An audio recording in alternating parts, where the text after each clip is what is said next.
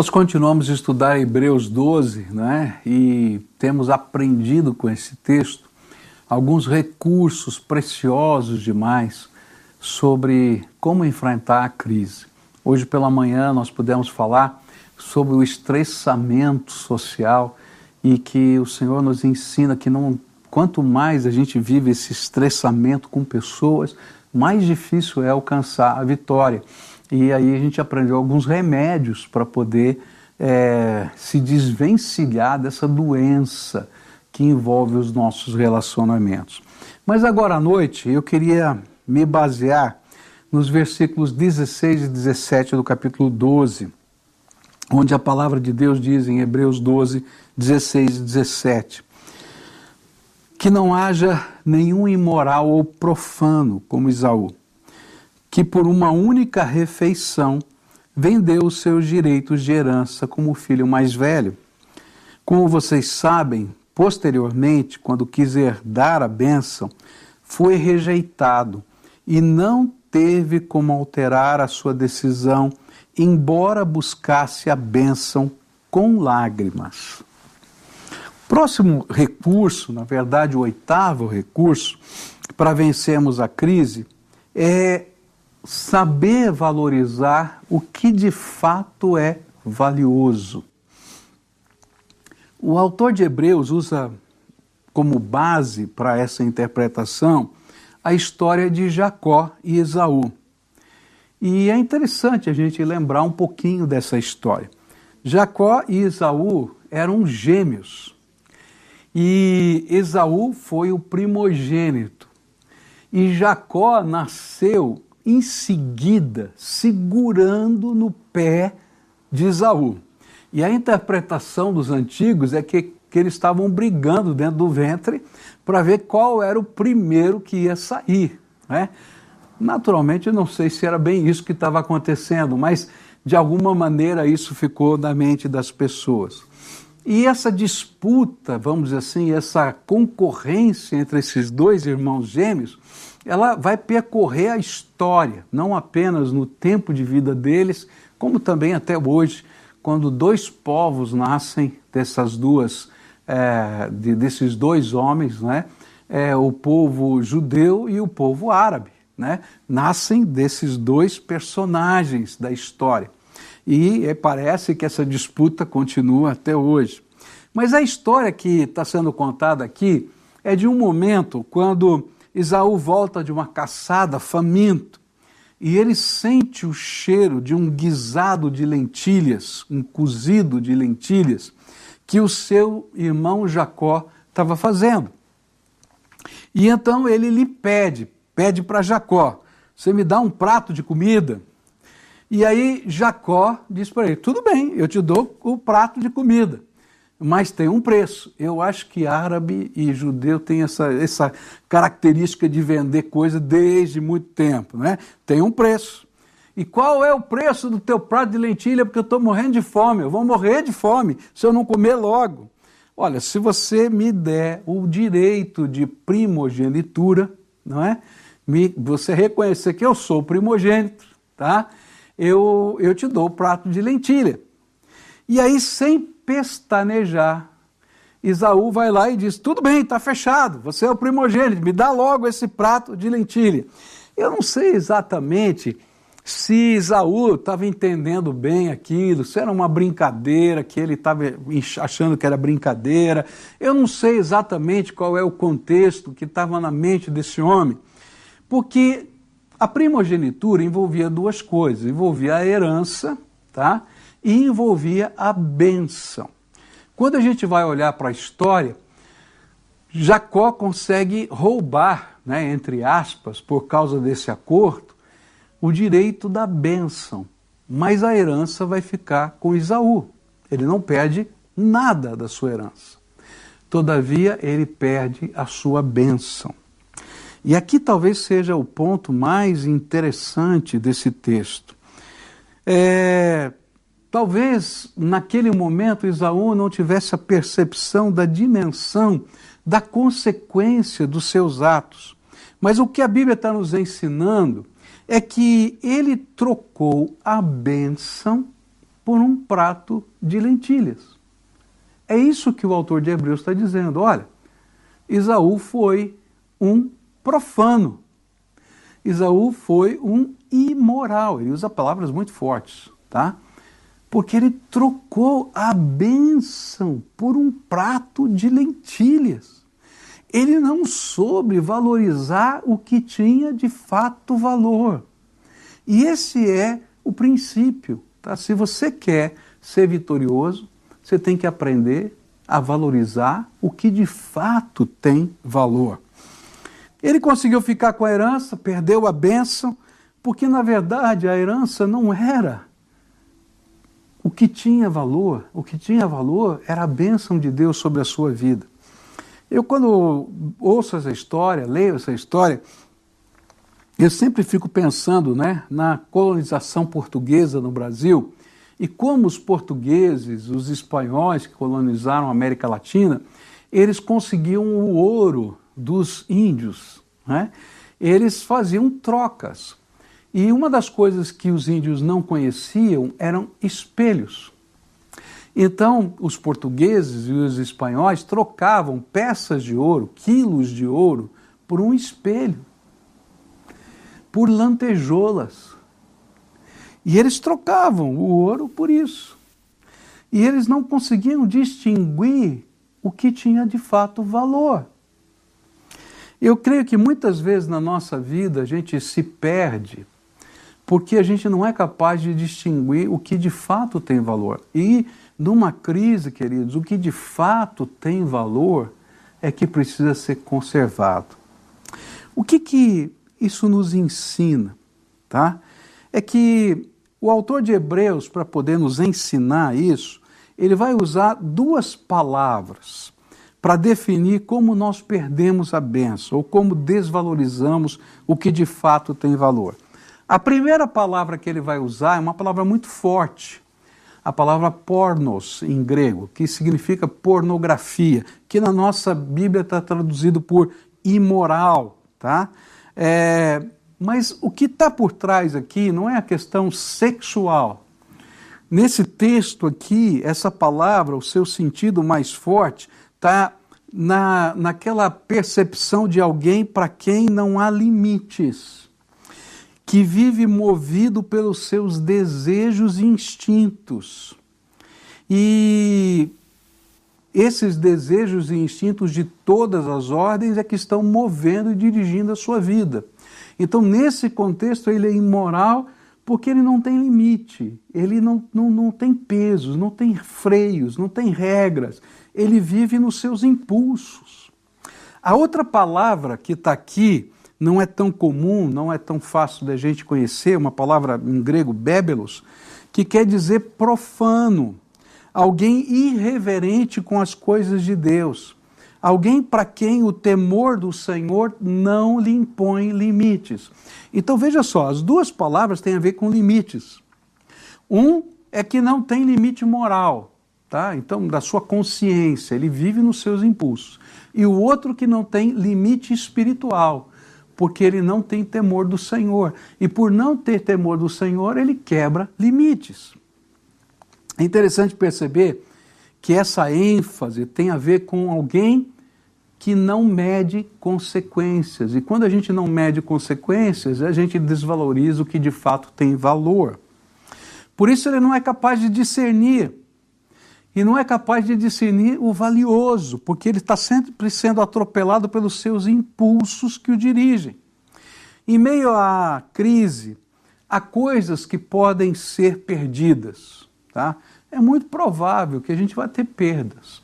Se a nossa economia regredir o que as pessoas têm dito aí, até cinco pontos do PIB, né? Que o PIB brasileiro nos próximos meses, até o final do ano, deve ser reduzido em 5%, tá? Queridos, isso vai ser talvez a maior recessão na história do Brasil recente. Então, certamente, a gente vai ter perdas. Eu não vou dizer para você que não. Mas algumas coisas a gente não pode abrir mão de jeito nenhum. porque são estas coisas que de fato têm valor. E é disso que a Bíblia está falando. Se eu sou uma pessoa que é capaz de distinguir o que de fato tem valor, eu não vou agir pelos meus impulsos sem medir as consequências, eu vou medir as consequências em cima daquilo que de fato tem valor. Então eu diria para você o seguinte: a primeira coisa, não abra mão da sua vida. Por que, que as pessoas se matam quando perdem dinheiro? Aconteceu isso em 1929, aconteceu aqui no Brasil com alguns empresários, acontece dentro de um mercado, por causa, sei lá do que, de lugar na fila. Queridos, a gente não vive na base dos impulsos, a gente tem que valorizar o que de fato tem valor. Então a vida minha e das pessoas é mais preciosa. Então não abra mão da sua família. Tem muita gente nesse período de crise por causa dos estressamentos de convivência social que estão se agredindo, estão brigando, estão se separando. E para fazer o quê? Não tem nem onde morar.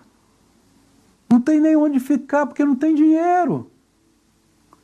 A gente não pode abrir mão do que de fato tem valor.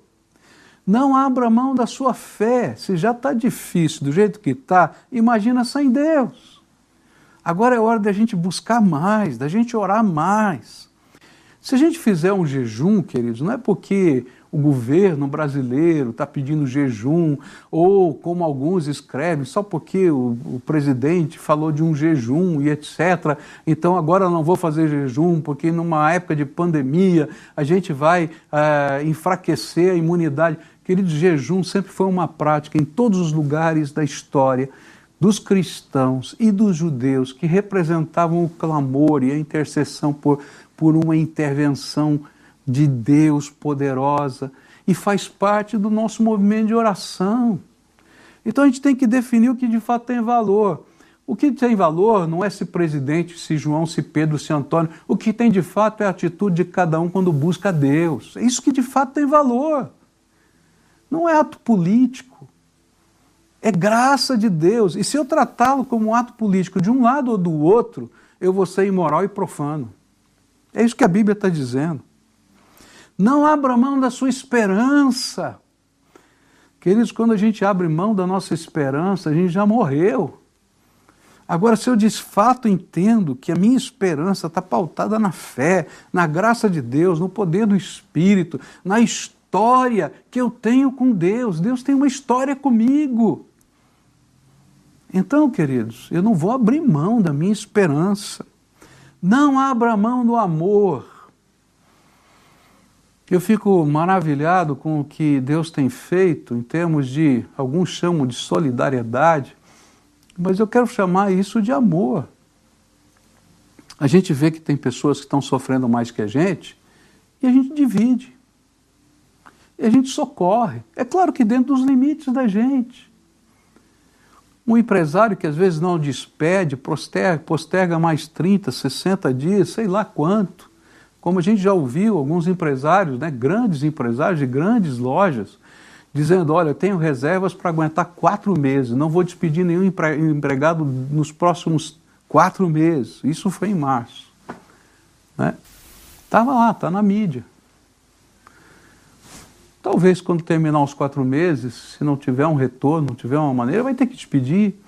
Mas sabe o que eu vejo? Quando a gente começa a tomar atitudes assim, de amor, que tem valor, a gente gera amor. Isso que é importante a gente entender. Quando a gente valoriza o que tem valor, a gente gera valor.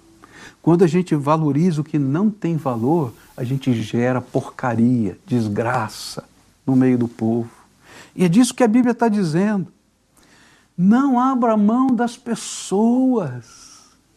E aqui eu não estou falando de família, as pessoas são importantes.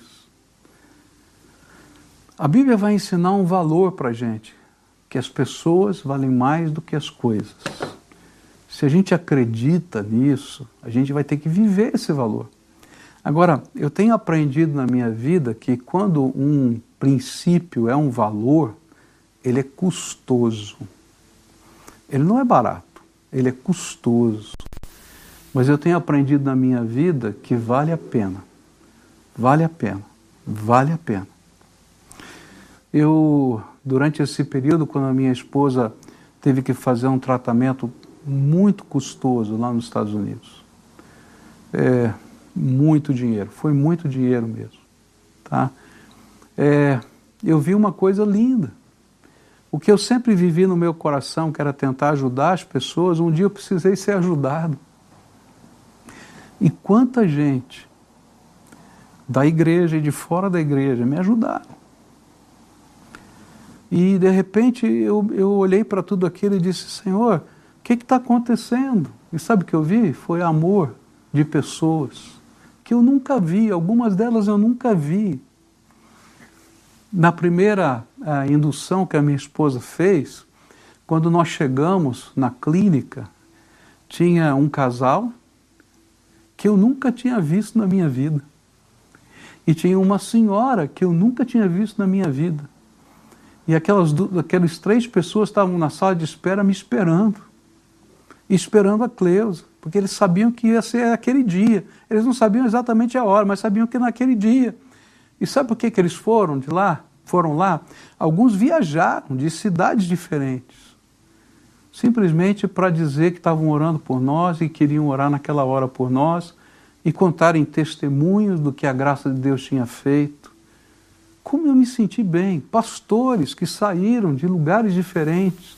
Um viajou de Michigan, pegou um avião passou o dia lá só para ficar comigo duas horas, orar por mim. Outro viajou da Flórida para vir aqui só para orar. Outro viajou do Canadá, de Quebec, para vir para cá. Queridos, não tem preço isso. Eu me senti amado e valorizado, sem contar as milhares de pessoas que todos os dias oravam. Ah, eu quero fazer isso por pessoas também. Porque as pessoas têm valor. Como eu aprendi? Eu sempre acreditei nisso, mas agora eu estava do outro lado. Você consegue entender? Eu do outro lado agora. Ah, eu quero repetir isso mais vezes e mais vezes e mais vezes. Porque tem valor. Por isso, o que o autor de Hebreus está dizendo é: não permita que seus gestos, as suas atitudes sejam vistas como uma tolice e um impulso desprezível.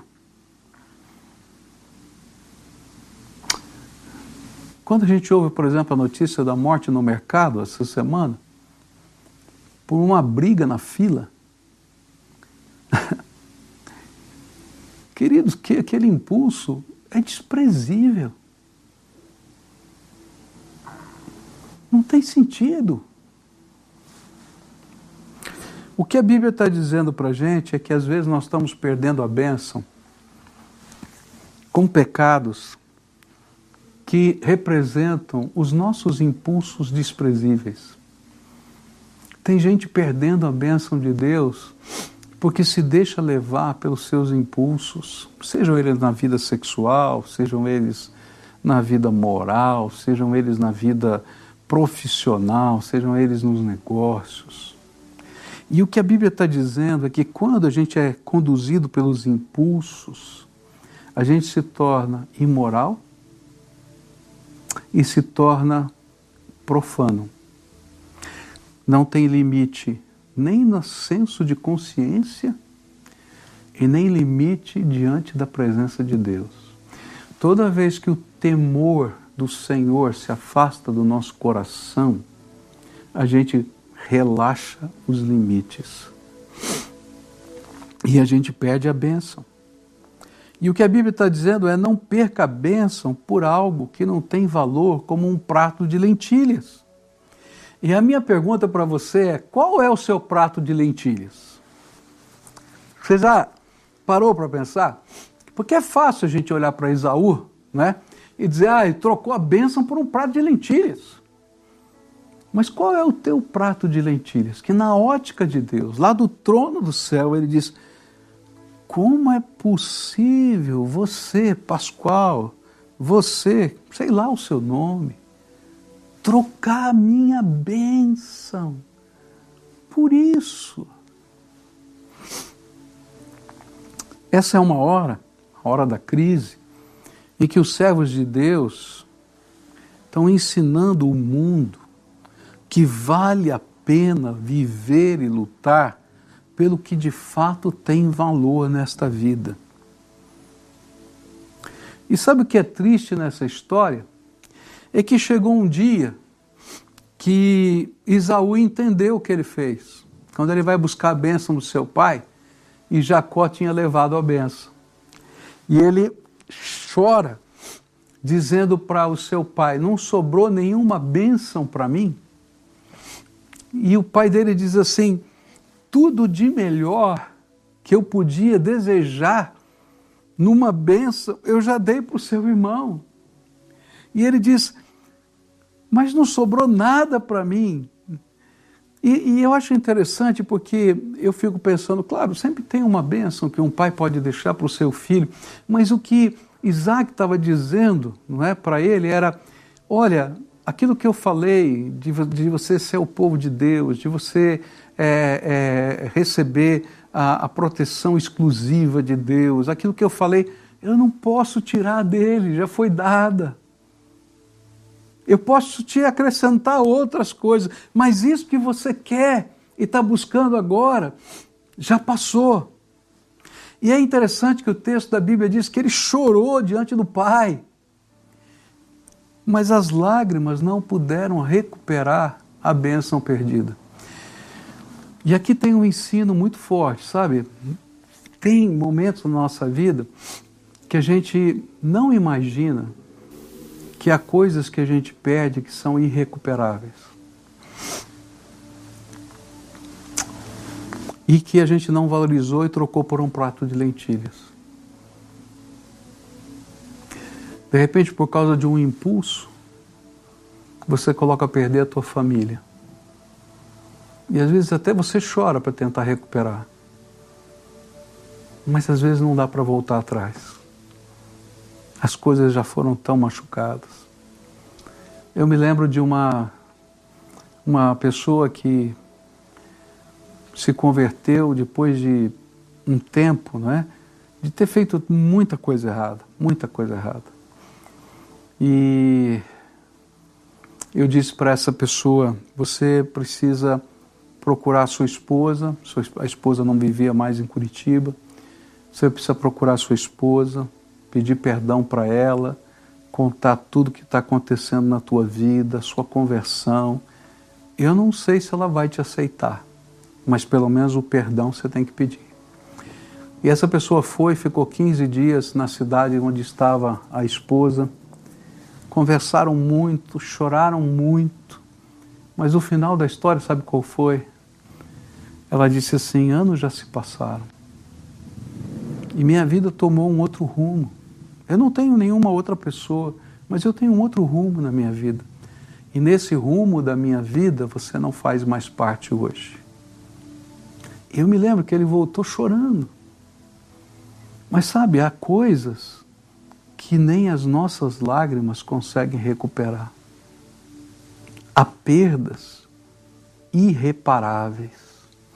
Deus pode, na sua graça, reconstruir a nossa vida, que foi o que fez, que aconteceu com esse homem.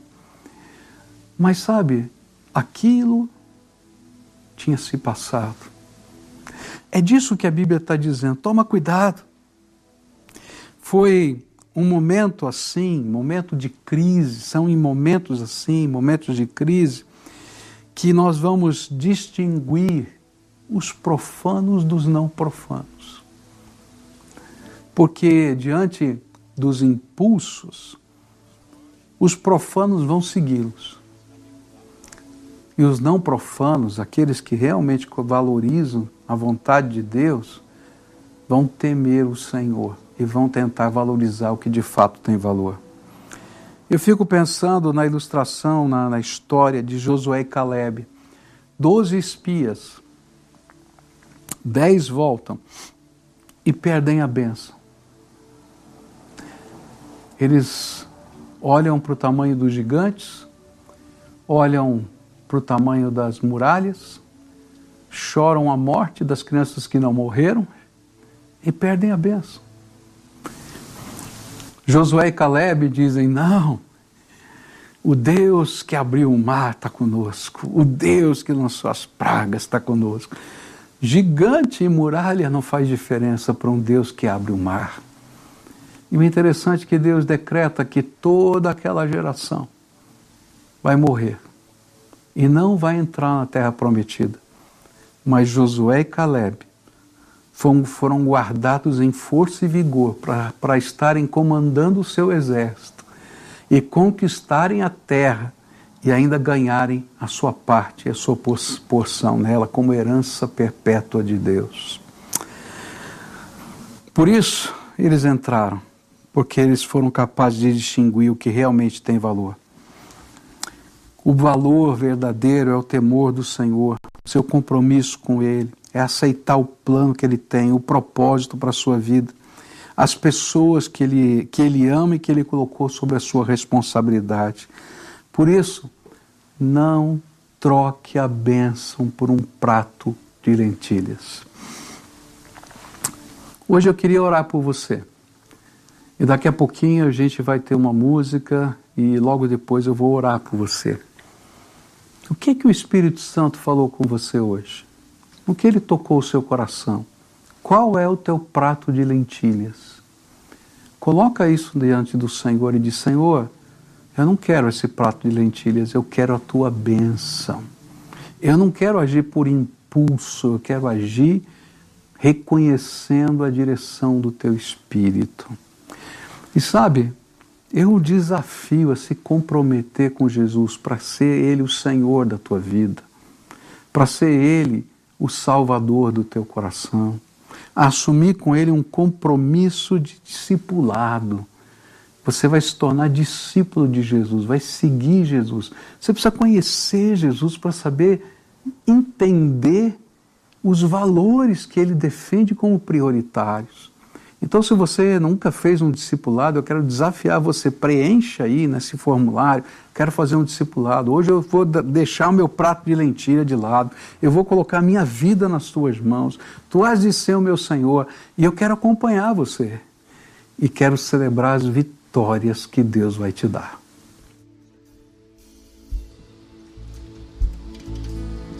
Cante assim conosco, grande é o Senhor. Grande é o Senhor e muito digno de louvor. Na cidade do nosso Deus, seu santo monte,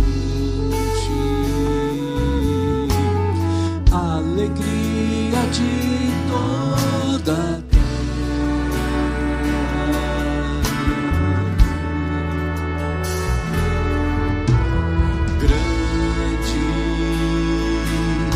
é o Senhor em quem nós temos a vitória, que nos ajuda contra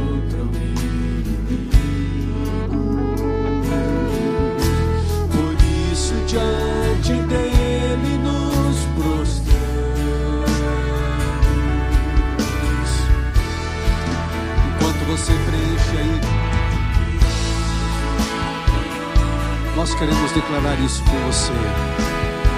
Vai preenchendo o link que você está vendo. E nós vamos continuar declarando isso. Que nós confiamos em Ti, Senhor.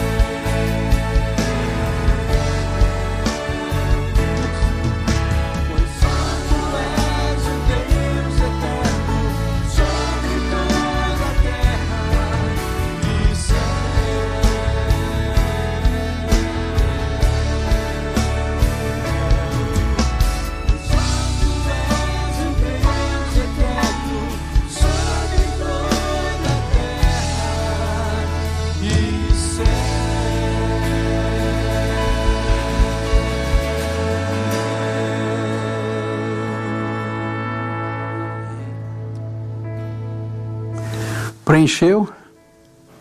Eu quero acompanhar você. Por favor, preencha, tá bom? E agora eu quero orar por você. Pai querido, às vezes, num arrobo de ira, a gente põe a perder a casa, o emprego. Às vezes, num arrobo de ira, a gente fala o que não pensou para falar e fere profundamente pessoas. Às vezes, Senhor, num impulso, a gente comete coisas que marcam a nossa história. A primeira coisa que eu quero te pedir é que o sangue de Jesus, o teu filho, nos purifique nessa hora. Que haja perdão e restauração no poder do Senhor. Mas eu quero te pedir mais.